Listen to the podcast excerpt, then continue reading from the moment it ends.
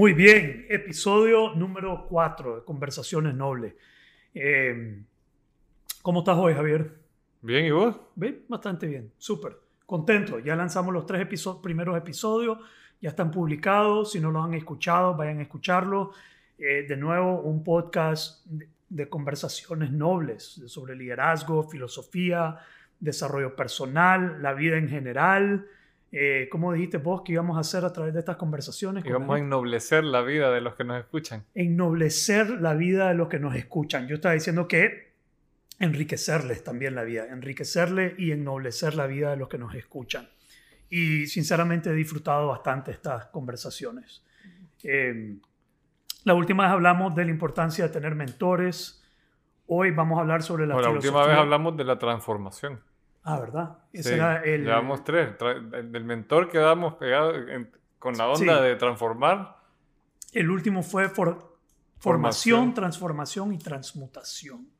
El anterior fue la importancia de, de tener mentores. Pero te voy a decir por qué tengo eso en mente. Porque esta semana, en ese episodio, yo mencioné que tenía un amigo que me llamó una vez y me dijo, mira, necesito un mentor. ¿Te acordás? Sí, me acuerdo. Que me estaba diciendo, necesito un mentor, necesito que me recomendes a alguien. Esta semana el mismo brother me llamó y me dijo, necesito otro mentor. y, pero en esta industria. Necesito un mentor para esta industria. Él se metió ahora en la industria de bienes raíces. Ah, Entonces, él anda buscando un mentor en bienes raíces. Y traía eso en mente a esta conversación porque hablamos de la importancia de buscar un mentor, hablamos de esa persona y este, este, este brother sigue buscando, digamos, sigue teniendo esa práctica. Eh, no es que, lo, que le salen, sino que él toma la iniciativa y los busca.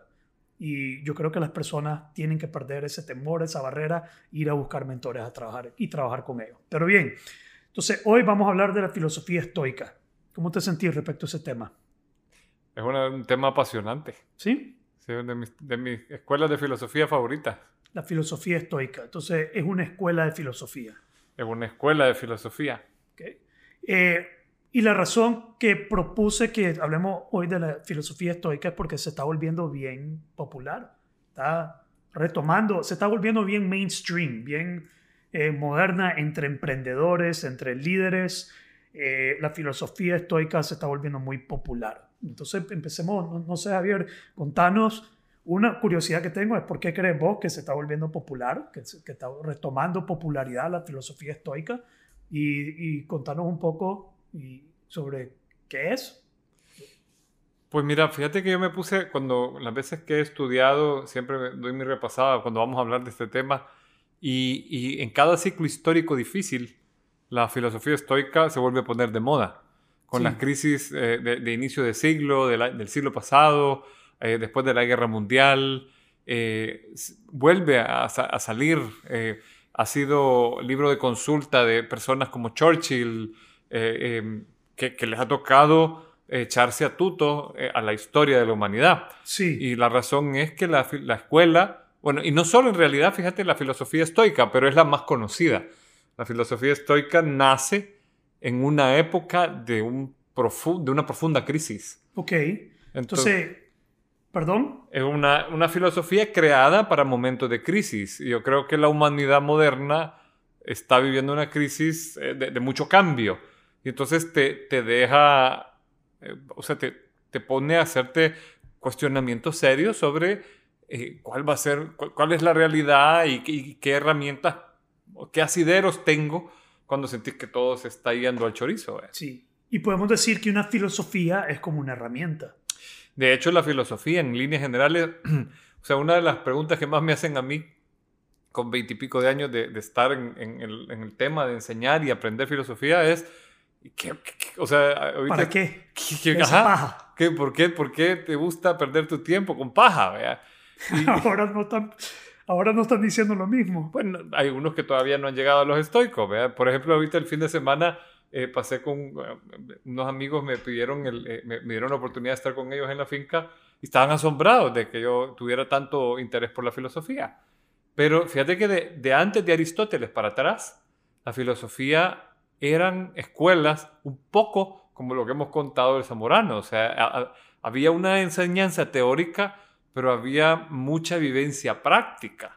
Y los estoicos son de los más prácticos y además, quizás eran, pues, porque si yo te empiezo a contar, por ejemplo, de Pitágoras y, su escuela de filosofía, porque Pitágoras era un filósofo, nosotros lo conocemos por el maldito teorema jodido ese de, la hipotenusa y no sé cuánto, pero Pitágoras es un filósofo que fue muy respetado y copiado por Platón. Platón agarra de Sócrates la onda práctica y eso, o sea, porque Sócrates hizo su escuela, pero él, en realidad era bien de hablar y hablar y, y una vivencia muy coherente. Entonces eso se, vuelve bien práctico en, la escuela estoica. Sí, ya abrimos una caja de Pandora con Javier aquí, con, el tema de la filosofía.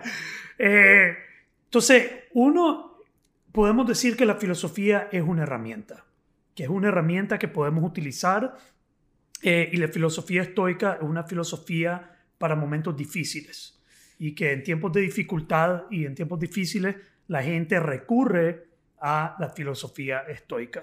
Sí, porque te da respuestas bien interesantes, ¿verdad? O sea, te educa la mente a, pensar y si sos, vos ahora que estás dirigiendo eh, grupos de emprendedores, te, te da eh, grandes herramientas para decir que, cómo tomo esta decisión, por qué me siento tan afectado por esto. ¿Cómo enfrento esto? ¿Cómo enfrento esto? ¿Cómo le doy la, cara a este problema? Sí, a mí me fascina la filosofía estoica, me, me fascina, eh, me, me, gusta eh, hemos hablado de esto anteriormente y una, una cosa que caí en cuenta la vez pasada, que hablamos sobre la filosofía estoica, es que no solo es algo a lo que recurrimos en crisis, sino que nace en crisis, como decís vos. Sí. Eh, entonces el humano, de cierto modo, comienza a generar este entendimiento de la crisis, como para poder tolerarla, soportarla o abordar la crisis, la dificultad, necesitamos hacer sentido de las cosas. Y eso es lo que la filosofía estoica ah, así fue desarrollada, ¿no? Sí, para hacer no solo sentido, sino eh, eh, convertir la crisis en un proceso de educación y no en, algo que te va a destruir, sino más bien revisar tu concepto de crisis, porque quizás eh, caemos en esta llamémosle en el error de pensar que nosotros controlamos la realidad, ¿verdad? Y en realidad eh, lo que tenemos que hacer es como aprovechar la realidad o, acostumbrarte a, esto que yo aprendí en tu curso inquebrantable. la primera vez que yo me puse en contacto con la palabra buca fue en, el curso inquebrantable y esto es algo bien inherente al estoicismo, o sea, ellos decían, no nos engañemos, no podemos controlar la realidad, solo podemos controlar cómo respondemos a ella. Ok, pero entonces hay varios elementos que, de lo que vas compartiendo. Uno, no controlamos la realidad, sí podemos controlar cómo respondemos a ella. Eh, no es una filosofía para aguantar, tolerar, eh, sino que para, vos dijiste educar, vos usaste la palabra educar, eh, yo usaría la palabra de crecer, de fortalecerse, que la dificultad la adversidad es un vehículo. Odio decir es una oportunidad porque suena bien cliché decir la crisis es una oportunidad para crecer. No, para mí no es que una oportunidad, ese es el fin, ese, ese es el, el objetivo, es crecer desde mi punto de vista. Entonces, la adversidad y la dificultad la vemos como un vehículo para nuestro crecimiento, un vehículo para nuestro fortalecimiento. Y para lo, que hablábamos la vez pasada de, la, de, transformarnos en algo. Un vehículo para nuestra transformación. Para acercarnos a, a, tu mejor ser. Sí. Pero definitivamente no es una filosofía que la gente anda buscando en los buenos tiempos. En los buenos tiempos, ah, adelante. A menos que sea bien proactivo, ¿verdad? Porque aquel que se quiere mejorar, se quiere mejorar en cualquier momento. Es especialmente útil cuando estás hecho leña. Hecho mierda. Hecho mierda. Pues. Sí. Estás hecho mierda, andale sobre filosofía estoica y te, va a ser útil. Y yo soy, antes de, yo vengo hablando de Buca desde antes, desde antes de la, de la pandemia, desde antes de la crisis, vengo hablando de Buca y siento que cuando sucedió, y para los que no saben lo que es Buca, lo que no me han seguido mucho, Buca significa volátil, incierto, complejo y ambiguo por sus siglas en inglés. Eh, es una forma de describir el contexto que vivimos, la, la realidad que enfrentamos Vivimos en un mundo sumamente volátil, incierto, complejo y ambiguo. Eh, yo digo que tenemos que ser buca capaces. Pero yo tuve un mentor que me introdujo ese, ese concepto en buenos tiempos. Yo vengo aprendiendo sobre eso en buenos tiempos, algo de filosofía estoica en buenos tiempos. Y sí siento que estaba, no quiero decir preparado, pero sí tenía algo de preparación para cuando vino la adversidad. Entonces, de cierto modo, eh, había una proactividad, como decís vos, el que es proactivo se está educando en estas cosas y cuando suceden las entiende mejor. Sí. Sí. Y, y, no solo eso, es, más capaz. Es más capaz. Es más capaz para reaccionar. Y crece más rápido. Y crece más rápido. O sea, si, estamos, si nos escuchan emprendedores, en uno de los libros de Ryan Holiday, hay una frase que, que, no la recuerdo textual, pero es algo así, y como él se inspira mucho en los estoicos, él decía algo como que es muy superior el número de negocios o de emprendimientos que fracasan por falta de fortaleza y voluntad del emprendedor en persistir y reinventarse y, aprovechar la crisis para crecer y, construir en ella que por realmente algo contundente que la crisis te impuso. Por carácter, fracasan por carácter. Por carácter. Falta de carácter. Por falta de resiliencia, persistencia. Y algo que construye el estoicismo es carácter. Es carácter. Ahora, construir carácter no es algo agradable porque e, es estar constantemente practicando. No, eh, o sea, no es algo que puedes lograr con eh, solo leer. No, te tenés que exponer. Te tenés que exponer. A la adversidad. A la, exactamente. Al dolor, a la pena, a la vergüenza. Y tenés que verle el valor en, esa, en exponerse. Exactamente. Sí. O sea, es algo que, que requiere práctica. O sea, es algo bien interesante porque el, concepto en general de la filosofía, pero específicamente con los estoicos, no podía, o sea, ellos estaban constantemente practicando.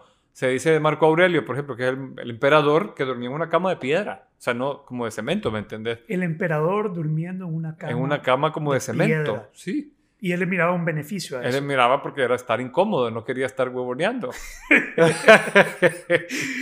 O sea, ese podría ser una buena práctica para tu próximo curso inquebrantable. Lo metes en hielo y después lo pones a dormir la noche en cama de piedra. Pues sí, me, pero me encanta. Un emperador que no tiene por qué exponerse, crea su propia exposición, crea su propio mecanismo de incomodidad, porque sabe que lo va a fortalecer. Y vos imaginate la tentación que tiene el ego de un ser humano tener la potestad de decirle a, tener el ejército más poderoso del mundo y no tener que consultar con una asamblea y decir, hágase.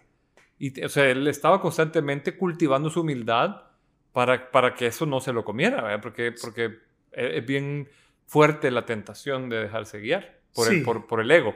Entonces, el, el, estoico siempre está en un proceso de formación de carácter. Y si no, a mí me gusta, yo tengo un dicho que, que me está fascinando ahorita, no me acuerdo si se me ocurrió a mí, lo leí en algún lado, no sé qué, pero me, lo apropié, lo adopté. Y es, en inglés, if there is no edge, create an edge.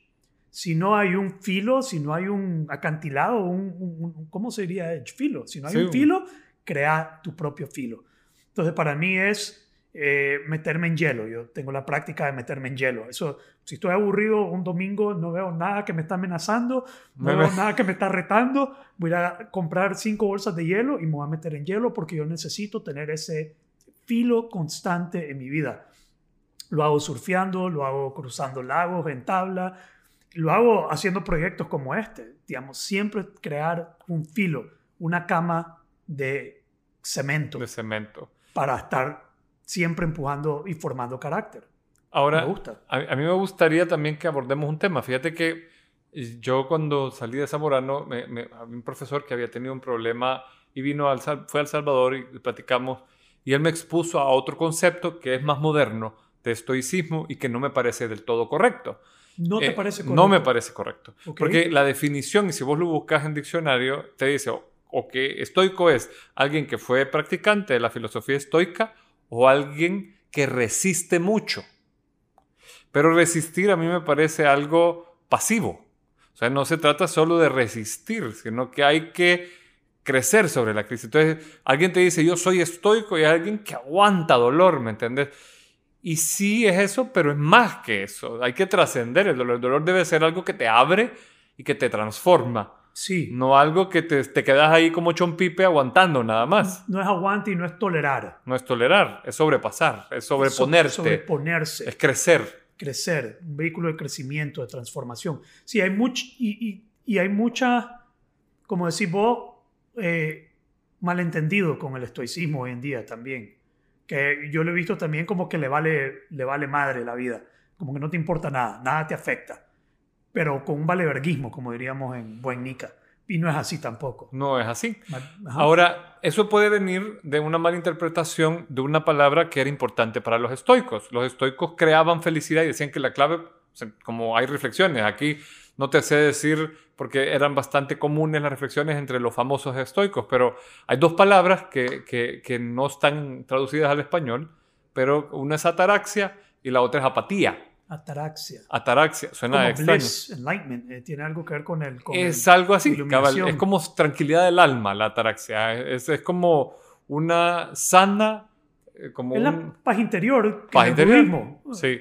Y apatía es que sintas que, que, no te mueva lo que está pasando a tu alrededor. O sea, que vos puedas estar en un descachimbe, y pero vos decís no, o sea, es no, no reaccionar, no, no, no apegarte a tu alrededor. O sea, si... No apegarte.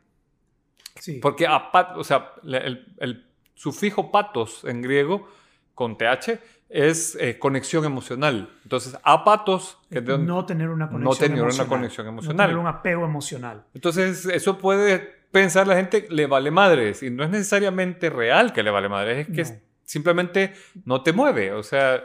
E, e, escoges qué realmente vale la pena sudar como dice, no sudes calentura ajena. No, digamos, el, estoico identifica realmente qué vale la pena gastar energía, qué vale la pena realmente gastar energía emocional. Eh, entonces la apatía nosotros lo vemos como algo negativo, ¿no? Nosotros es apático. Es apático. Pero en el estoicismo la apatía es como una sería como una virtud o una, un carácter. Como carácter. Como, eh, mira, yo lo, lo, veo algo como, eh, vaya, eh, eh, como, como una forma de, de, desarrollo de conciencia. Eh, cuando vos vas creciendo, lo, lo, que te genera placer o lo que te atrae, que, tus intereses van evolucionando. Lo, lo hablábamos en los podcasts anteriores cuando estábamos hablando de, de, nuestros procesos de transformación. El José Bolaños actual ya no sentiría un gusto por irse a, de bacanal porque ya, ya no es tu onda. o, o ¿Quién sabe?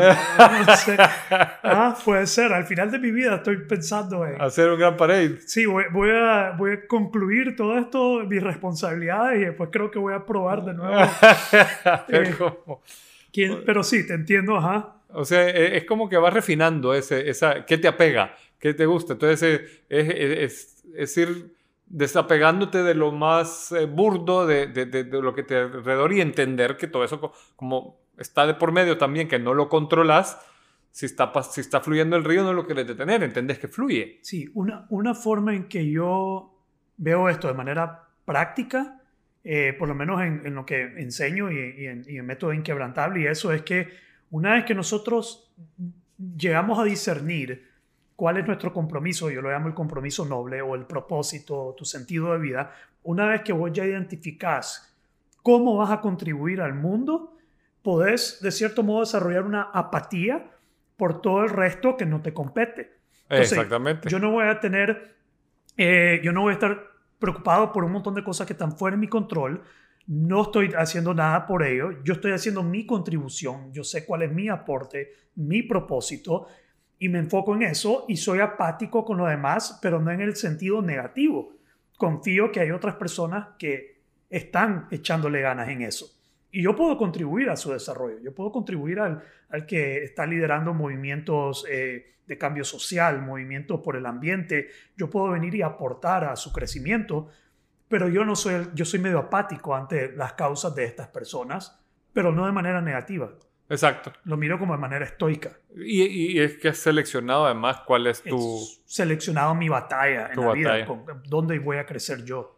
Y aún ahí, fíjate, eh, eh, eh, esto ha sido una reflexión que es difícil de lograr. Por eso yo decía, el estoicismo no es fácil, bye, porque ponerle, meterte en hielo no es fácil. Vos estás escogiendo, como decías, un edge. Pero, por ejemplo, ya escogiste cuál es tu sentido de vida, cuál es tu, compromiso noble y vas hacia él. Y eventualmente no va a ser fácil, pues. O sea, vas a encontrarte y a veces la vida te lo va a poner, te va a poner una gran muralla y, y te lo vas a replantear y vas a decir, ¿por qué está siendo tan difícil? Y en esos momentos en que te sentás a replantearte, también tenés que ser, entre comillas, apático con ese algo que está pasando que no puedes controlar.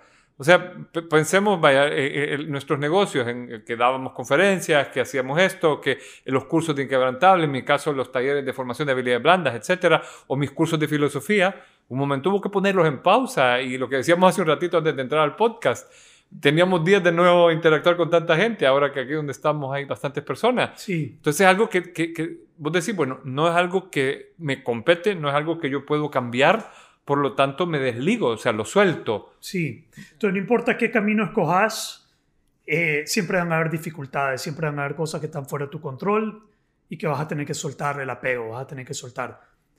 Ahora, la filosofía estoica es muy parecida a la filosofía oriental, al budismo. Es como el budismo occidental. Por lo menos así lo he venido viendo yo, que leyendo y estudiando ambos, de repente hay muchas, como ataraxia, la palabra ataraxia, yo no la conocía. sé lo que significa porque lo descubrí por ahí eh, leyendo y me compré un libro que se llama Ataraxia. ¿Ah, sí? Sí, y estuve leyendo un libro que se llama Ataraxia y es como paz mental. Como paz mental. Y mucho de lo que se enseña en ese libro para alcanzar la paz mental lo he visto en libros de budismo y cómo encontrar la paz mental. Entonces, estos no son pensamientos, yo creo que son pensamientos humanos, son pensamientos que se cultivan en diferentes lugares, pero son como, como necesarios, ¿no? Son principios. Principios básicos. Son principios. Y sí, fíjate que eh, eh, son como ideas nobles que las puedes encontrar también, eh, si, si, vos te vinieras a, lo que poquito que ha quedado de los mayas, encontrarías ideas bien parecidas. Y, y, es bien interesante la comparación que has hecho porque es bien parecido el budismo. De hecho, el budismo a sí mismo no se ve como una religión, porque Buda no habla de dioses, no habla de Dios. Entonces, habla de una forma de pensar. Habla de una forma de pensar. Habla, o sea, él dice, mira, preocupate por ser digno de subir a la divinidad. O sea, primero superate vos sé, digno de entrar al templo, si lo quisieras poner en un tema más cristiano, más cercano a lo nuestro. ¿Y el estoico cuál es la culminación? Sí, en el budismo es la divinidad, el estoicismo que... que... El estoicismo tiene una forma bien extraño, es una suerte de panteísmo materialista. A ver, ¿qué es eso? Yo lo quiero. No sé qué es, pero lo quiero. Mira, Panteísmo, es materialistas. materialista. Panteos es Dios en todo. Y material es que no separan lo material de Dios. Entonces está Dios en todo. Pero hay pocas referencias a los dioses. O sea, hay, ellos más se concentraban en superarse.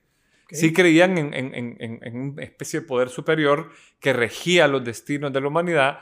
Y por eso ellos decían, por ejemplo, el concepto de libertad estoico te va a parecer un trabalenguas. Oye bien, es libre puntos, el que libremente obedece lo que necesariamente sucede. El que libremente obedece lo que necesariamente sucede. O sea, que acepta, ajá. acepta todo esto. O sea, lo que está pasando está pasando por una necesidad y cumple una finalidad. Tiene un objetivo, tiene, una razón de ser. Ahora a mí, porque eso es bien cliché también, todo tiene una razón de ser, todo pasa por una razón.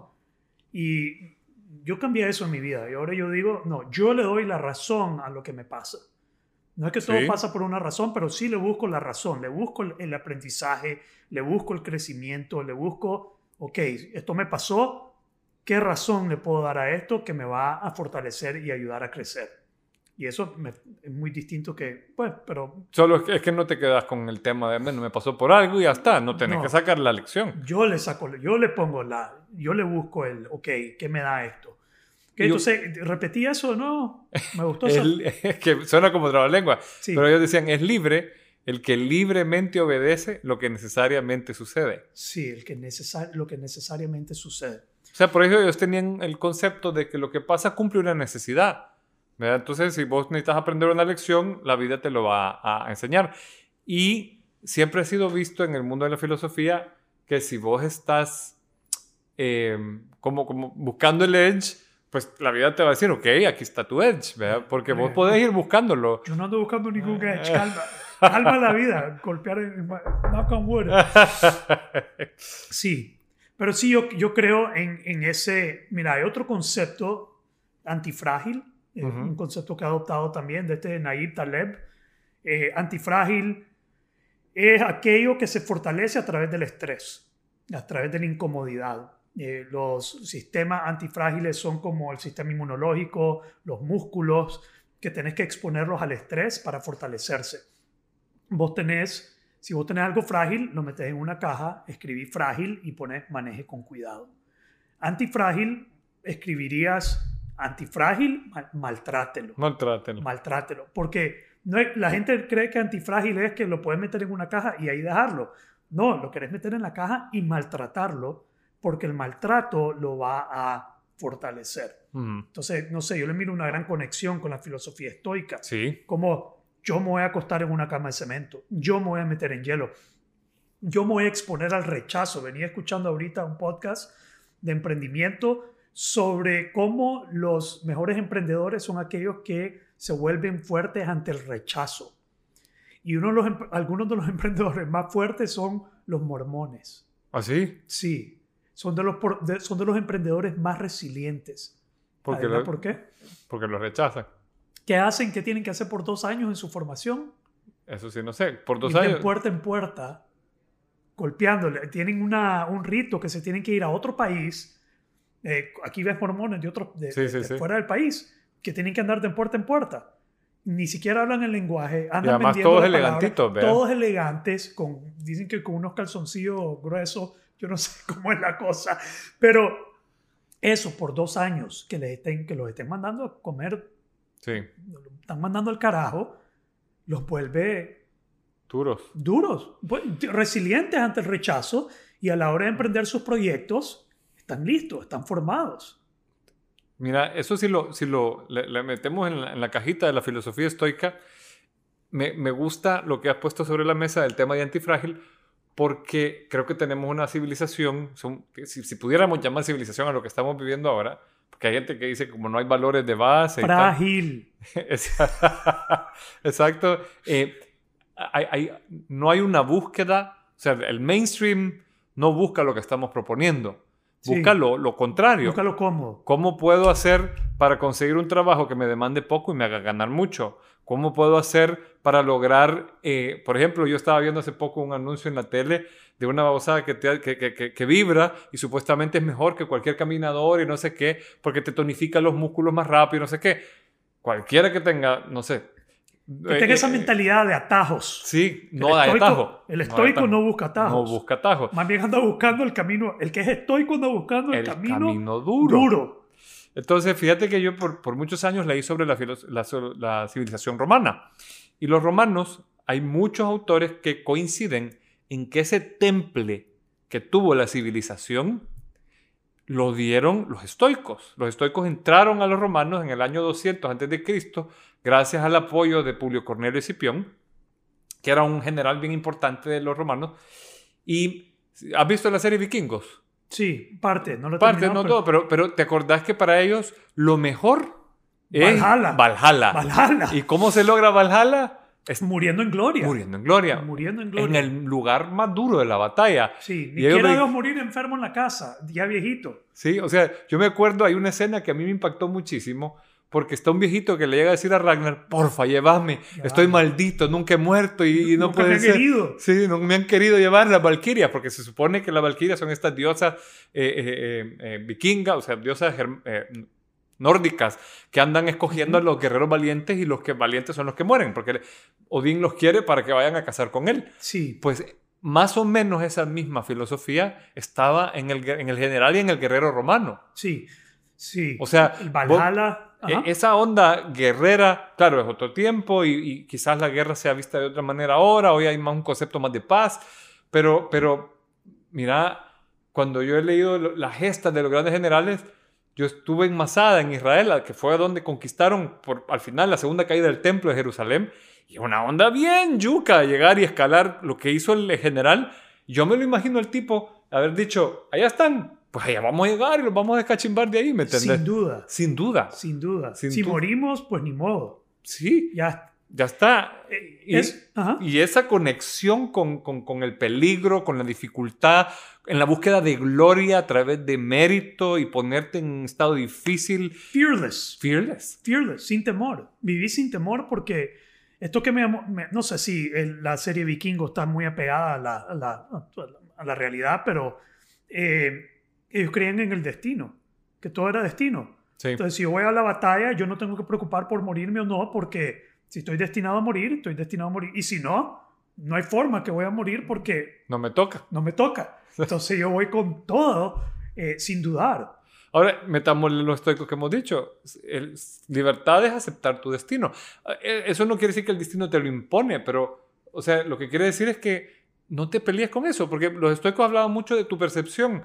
Yo no te puedo hacer sentir de ninguna manera si vos no lo querés sentir. Sí. O sea, el destino te puede poner la prueba más difícil de tu vida y vos sentirte tranquilo porque estás viviendo la prueba y al revés, en gloria, decir, yes, el destino me ha escogido para probarme. La, visión, la, la visión... El destino nos escogió para COVID, nos escogió para este momento, nos escogió para vivir. Qué, qué dignos que somos de tener toda esta dificultad. Y esa es la visión estoica. o sea, la visión estoica romana es decir, en vez de decir, ¿por qué yo? ¿Por qué a mí? ¿Por qué esto? Decir, pucha, me, soy el considerado digno de aguantar este vergaseo, ¿me entiendes? O sea, es como un honor, ¿me? me encanta. Soy... Voy a salir yo, brother, tan cabronado. Entonces, si me está llevando Judas, es, es, un honor que me esté llevando Judas, según la visión estoica, porque me están dando grandes herramientas para, no ser antifrágil y fortalecer toda mi musculatura del carácter. Sí. Entonces es un, un switch en la percepción. Sí. En lugar de buscar comodidad y camita de agua, dulcita y cortinita rica y todo, buscar cama de cemento, eh, colchita de hielo y, y, ponerte en la posición de aguantar porque así se crece. O sea, así se forma el carácter. Así se forma el carácter. Claro, y el fin es crecer. Para mí ese un bottom line, el fin es crecer en todo lo que hacemos. Rescatemos algunos de estos puntos, Javier, porque hay varios puntos regados en toda nuestra conversación. Por ejemplo, uno, eh, el, yo sé que la filosofía estoica acepta que el mundo es adverso. Ah, parte de aceptar que hay adversidad. Hay buca, buca hay. Buca, sí, full buca. full buca. El mundo es adverso, lo acepto. Lo acepto. Eh, quiero decir que en mi trabajo, a veces los clientes me buscan y me da la impresión que andan buscando que yo elimine la adversidad de su vida. Como con vos voy a eliminar el buca de mi vida. Y eso no es, no es posible. No, más bien yo creo que si agarramos el estoicismo y lo conectamos con lo que acabas de decir, el estoicismo va a embrace Buca, o sea, va a abrazar Buca. Claro. Pero tampoco queremos exagerar y ir a descachimbar nuestra vida y crear más, más problemas de lo que ya hay. hay suficiente Buca. No vayan a... especialmente en el 2020. Sí, especialmente ahorita. Eh, uno es aceptarlo. Segundo es que es un vehículo para nuestro crecimiento. Un vehículo... Uno odio la palabra oportunidad en este tema, no sé por qué creo que porque suena muy cliché, pero es un vehículo para nuestro crecimiento y para mí el fin es crecer. Hay un tema que no tocamos, que sí sé que es parte de la filosofía estoica, que es que el crecimiento tiene que llevarte a contribuir, a sostener a otros. Sí. A, a, contribuir a la, a Acuérdate que ellos también tenían un sistema maestro-discípulo, entonces estaban haciendo una contribución a través de formar a otros y, y, y, dar, o sea, ser un agente, un agente de cambio como escuela. Sí, pero, pero sí parte de la filosofía estoica es eso, que el crecimiento es para yo también apoyar a otros, soportar a otros. A mí me gusta decir ser una luz en la oscuridad para los demás, ser un recurso para mí, para ser un recurso para los demás, pero el crecimiento tiene que llevar a la contribución a los demás. Eh, Creo que otro punto importante es el tema del concepto de apatía que hemos puesto sobre la, sobre la mesa, que es eh, no, no, apegarnos, fluir.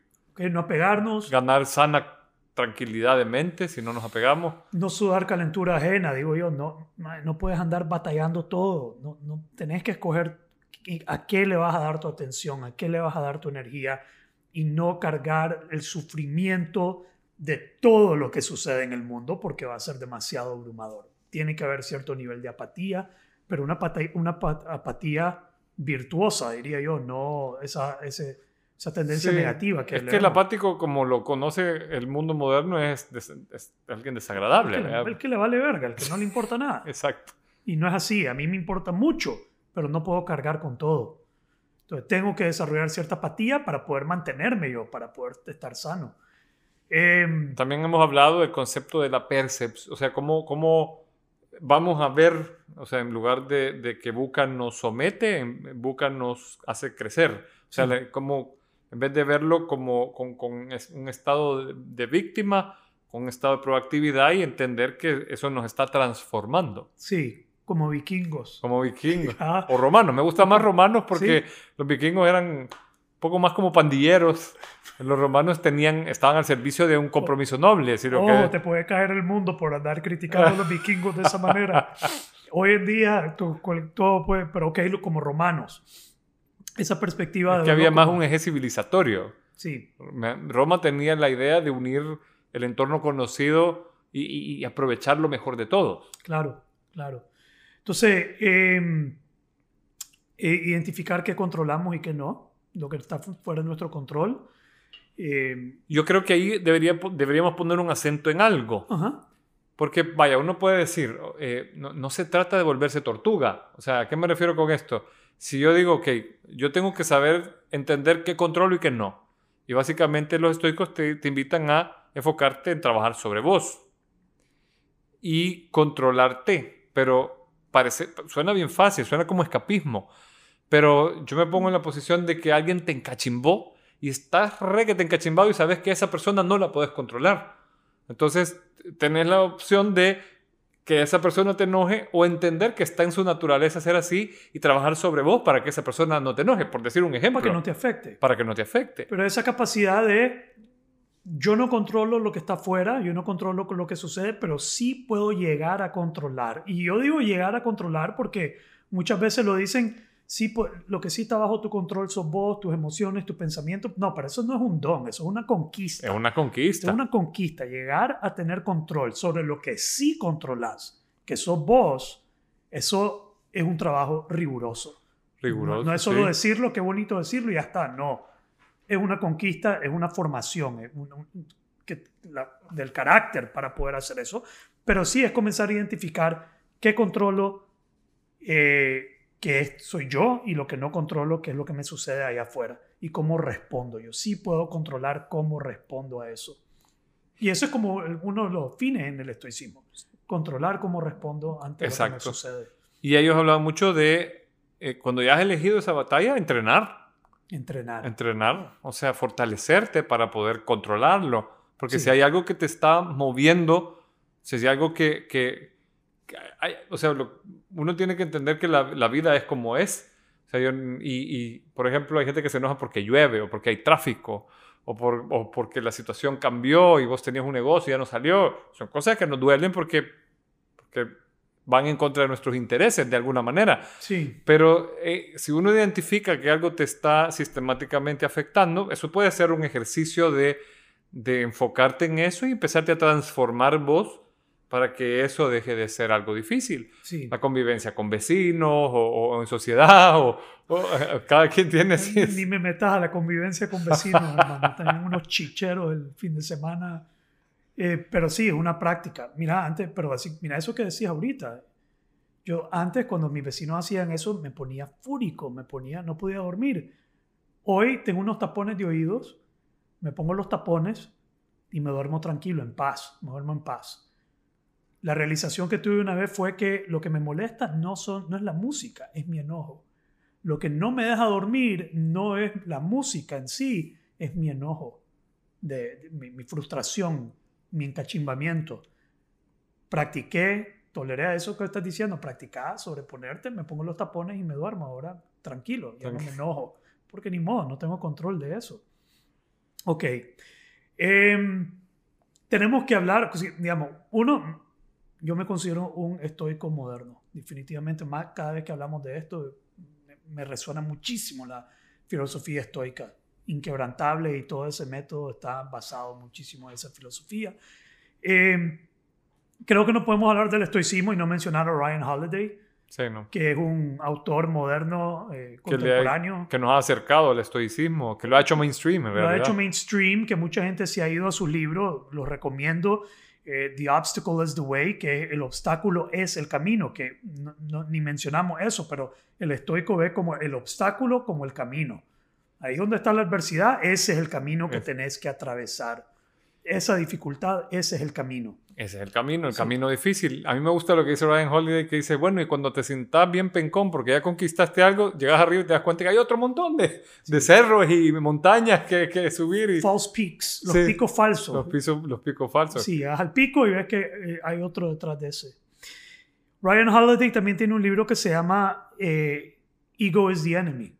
El ego es el enemigo. Que es buenísimo también. Entonces, eh, el, the obstacle is the way, el obstáculo es el camino y ego es el enemigo. Creo que los dos están en español también. Sí. Bueno, yo el obstáculo no he encontrado en español, pero el ego sí. Sí, sí. Pero probablemente pronto va a salir. Tiene que estar en español porque se ha vuelto muy popular. Muy popular. Sí, él, él lo ha hecho muy popular entre emprendedores. Eh, eh, sí, entre emprendedores y eso. Y fíjate que en el ego, retomando el tema, eh, como para ir cerrando, hemos hablado mucho porque es bien fácil reconocer una dificultad en algo que te duele. Y Ryan Holiday le dedica todo un capítulo, toda una, una parte, una, serie de capítulos en El ego es el enemigo al éxito. O sea, cuando estás por tener éxito y cuando tenés éxito. Y es una prueba bien interesante. Porque hay mucha gente que, eh, o sea, cuando estás pasándola mal, si sabes gestionar el dolor y expresarlo, es, es, bien claro que estás a prueba, que estás pasándola mal. y, pero si te, si te está yendo súper bien, abrazarte todavía tu mástil, a mantenerte en, el, en, tu centro y continuar humilde y guiándote hacia tu destino, también es un reto bien importante. Porque a mucha gente se la come más el éxito que el fracaso. Claro. Hay un emperador que tenía un sirviente que le iba... Todos, los generales cuando habían conquistado una gran batalla y traían botines y se habían vuelto millonarios de la noche a la mañana, iban en su desfile y ponían a una persona atrás que les dijera, recuerda que eres mortal, recuerda que eres mortal. memento, mori. Sí, para que no se les fuera el éxito a la cabeza y los mantuviera. Pero qué, qué conciencia de ser humano estos romanos, estos filósofos, Marco Aurelio, que, que, que se aseguraban no, pues no descuidarse. La cama de cemento, el que, le va diciendo memento mori, digamos, tenían una conciencia y creo que eso debe haber venido de mentorías y de... De y de toda una construcción civilizatoria. civilizatoria que hemos perdido y que necesitamos recuperar. Hemos perdido, sí, que somos una, una época histórica con una civilización frágil. Sí. ¿Verdad? Por el ideal de confort que tenemos. Pero Conversaciones Nobles va a comenzar a cambiar eso de nuevo. Vamos a comenzar a tomar conciencia de eso, a ser estoicos, antifrágiles, eh, fuertes, inquebrantables y enriquecernos, ennoblecernos.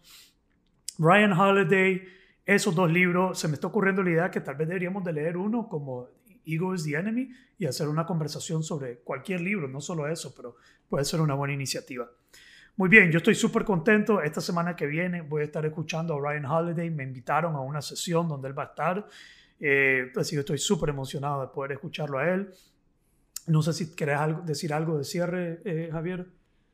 Pues yo creo que siempre que hablamos de los estoicos quedamos conectados, ¿verdad? Y, quizá una de las cosas que tenemos que aprovechar para cerrar este podcast es, eh, el día de hoy es que nos recordemos que todo lo, que nos esté pasando, todas las pruebas que haya puesto sobre nosotros esta dificultad que hayamos vivido en este 2020, solo nos tiene que hacer más fuertes. Así es.